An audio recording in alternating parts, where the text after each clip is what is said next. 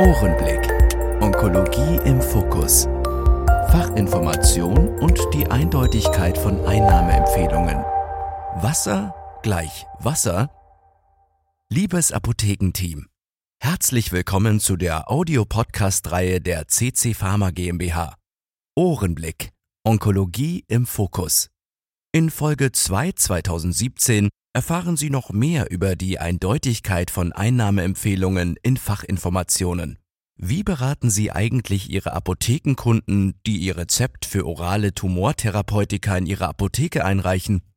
Sie checken die Einnahmeempfehlungen in der Fachinformation und beraten Ihre Apothekenkunden auf dieser Basis? Mal ehrlich, reichen Ihnen die Fachinformationen für eine klare und eindeutige Empfehlung? In den Fachinformationen finden sich in der Regel folgende Formulierung. Mit reichlich Flüssigkeit einnehmen. Mit unseren Tipps von Jürgen Barth, Spezialist für Onkologie, können Sie ab sofort Ihre Apothekenkunden noch besser beraten.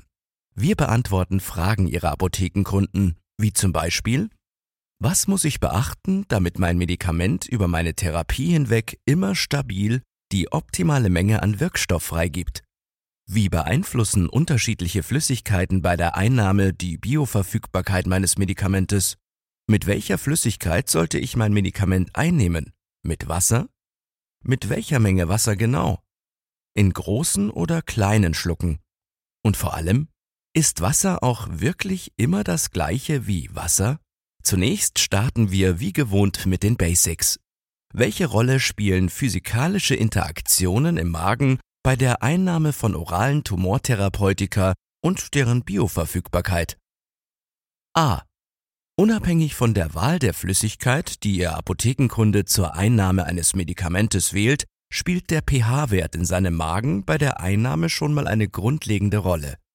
Bei einem zu hohen Magen-pH-Wert kann eine physikalische Interaktion mit dem Medikament stattfinden, die die Bioverfügbarkeit des eingenommenen Medikaments auf eine fragwürdige Größe sinken lässt. Das liegt daran, dass einige Medikamente eine pH-abhängige Löslichkeit aufweisen. Beispiele dafür sind Ceritinib, Crizotinib, Dabrafenib. Das ist in Flüssigkeiten und Speisebrei sogar chemisch instabil. Dasatinib, Erlotinib, Gefitinib, Lapatinib, Nilotinib und Sorafenib. Gibt es Gründe dafür, dass Ihr Kunde gegebenenfalls einen zu hohen pH-Wert hat? Wenn ja, welche? So beraten Sie Ihre Apothekenkunden, die Ihr Rezept für ein Medikament mit pH-abhängiger Löslichkeit in Ihre Apotheke einreichen. Das sind Medikamente, die im Zusammenhang mit einem erhöhten Magen-pH-Wert erschwert freigesetzt bzw. erschwert aufgelöst werden können. Beispiele dafür sind Ceritinib, Crizotinib, Dabrafenib, Dasatinib, Erlotinib, Gefitinib, Lapatinib, Nilotinib und Sorafenib. Tipp 1 für Ihre Apothekenkunden. Checken Sie zunächst, ob Ihr Apothekenkunde den pH-Wert erhöhende Mittel einnimmt, wie zum Beispiel Protonenpumpenhemmer, H2-Blocker, Antacida oder Calciumcarbonat.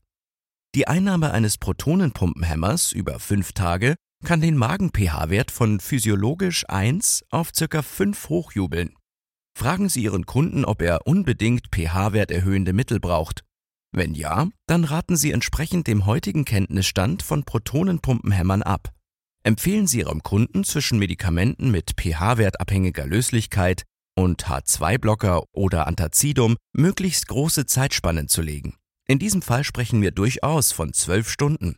Das heißt zum Beispiel Einnahme 1 morgens, Einnahme 2 abends. B. Eine weitere Interaktion kann durch die Einnahme von Medikamenten mit Säften ausgelöst werden. Das bekannteste und beste Beispiel ist die Interaktion von Inhaltsstoffen der Grapefruit mit Enzymen in der Darmwand.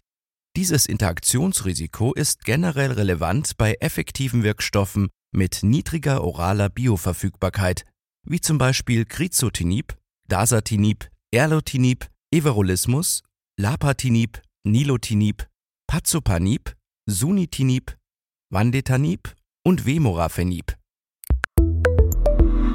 So beraten Sie Ihre Apothekenkunden, die Ihr Rezept für ein sehr effektives Medikament mit niedriger Bioverfügbarkeit einreichen. Tipp 2 für Ihre Apothekenkunden. Nehmen Sie das Medikament sicherheitshalber auf keinen Fall mit Grapefruitsaft ein. Diese Frucht dürfen Sie während der Therapiephase selbstverständlich auch nicht verzehren. C. Weitere Beispiele für ein hohes Interaktionsrisiko sind, neben der Grapefruit, Säfte aus Bitterorangen, Clementinen, Granatapfel oder Sternfrucht. Durch die Enzymhemmung, das heißt die Unterbindung des First-Pass-Effekts im Darm, steigt die Bioverfügbarkeit des Medikaments und damit die Toxizität. Das ist relevant für Ibrutinib, Olaparib, Venetoclax und Panobinostat. Hier werden schnell toxische Grenzen erreicht. So beraten Sie Ihre Apothekenkunden, die Ihr Rezept einreichen für ein Medikament mit besonderer Empfindlichkeit auf die First-Pass-Hemmung im Darm, ausgelöst durch die erwähnten Früchte oder deren Säfte. Tipp 3 für Ihre Apothekenkunden. Nehmen Sie Ibrutinib, Olaparib, Venetolax und Panobinostat auf keinen Fall mit Grapefruit, Bitterorangen oder Clementinensäften ein. Venetolax auch nicht mit Sternfruchtsäften und Panobinostat auch nicht mit Granatapfelsäften. Diese Früchte dürfen Sie während der Therapiephase selbstverständlich auch nicht verzehren. D. Womit wird das Medikament eingenommen, damit im besten Fall keine physikalische Reaktion, die die Bioverfügbarkeit des Medikaments beeinflusst, stattfinden kann? Mit Wasser. Das klingt zunächst ganz selbstverständlich. Man denkt hier gleich an gutes Mineralwasser mit reichhaltig Calcium und Magnesium. Doch auch hier gilt es, Vorsicht walten zu lassen. Sogenanntes gutes Mineralwasser mit vielen mehrwertigen Ionen wie Calcium und Magnesium ist in manchen Fällen keine gute Lösung. Denn einige Arzneimittel bilden schwerlösliche Salze mit diesen Mineralien und werden dann eher schlecht oder extrem verzögert aufgenommen. Beispiele hierfür sind Tetrazykline, Bisphosphonate, Gyrasehämmer oder Eltrombopac. So beraten Sie Ihre Apothekenkunden, die Ihr Rezept für ein Arzneimittel einreichen, das schwerlösliche Salze mit Mineralien bildet, wie zum Beispiel Tetrazykline, Bisphosphonate, Gyrasehämmer oder Eletrombobac. Tipp 4 für Ihre Apothekenkunden. Nehmen Sie Ihr Medikament auf keinen Fall mit Wasser mit vielen mehrwertigen Ionen wie Calcium oder Magnesium ein. Am besten mit Wasser mit möglichst wenigen Inhaltsstoffen. Das heißt mit möglichst weichem Leitungswasser aber in ausreichender Menge. E. Ausreichende Menge? Und was heißt das genau? 100 Milliliter reichen da leider nicht aus. Es sollte mindestens ein Viertel Liter Wasser mit hinreichend großen Schlucken genommen werden. Insbesondere bei Weichgelatinekapseln besteht die Gefahr, dass bei Einnahme mit einer zu geringen Flüssigkeitsmenge in der Speiseröhre kleben bleiben. Und hier noch ein Hinweis zur Relevanz einer ausreichenden Menge für eine stabile Bioverfügbarkeit des Medikaments über die Therapiedauer. In klinischen Prüfungen ist das Standardtrinkvolumen der Probanden, Patienten auf 240 Milliliter festgelegt. So beraten Sie Ihre Apothekenkunden, die Ihr Rezept für orale Tumortherapeutika, insbesondere Weichgelatine-Kapseln, einreichen. Tipp 5 für Ihre Apothekenkunden. Nehmen Sie Ihr Medikament immer mit mindestens einem Viertel Liter weichem Leitungswasser in hinreichend großen Schlucken ein. Liebes Apothekenteam, wichtig zu wissen ist, Wasser ist nicht gleich Wasser. Wenn Sie Ihre Apothekenkunden zu Einnahmeempfehlungen bei oralen Tumortherapeutika beraten. Fachinformationen sind diesbezüglich nicht immer auf dem neuesten Wissensstand. Eine pauschale Empfehlung, mit der Sie immer richtig liegen, finden Sie in unserem Tipp 5. Wenn Sie sich bei einer Beratung eines Apothekenkunden in Zukunft noch detaillierter informieren möchten, dann nutzen Sie die weiterführenden Links auf unserer Website.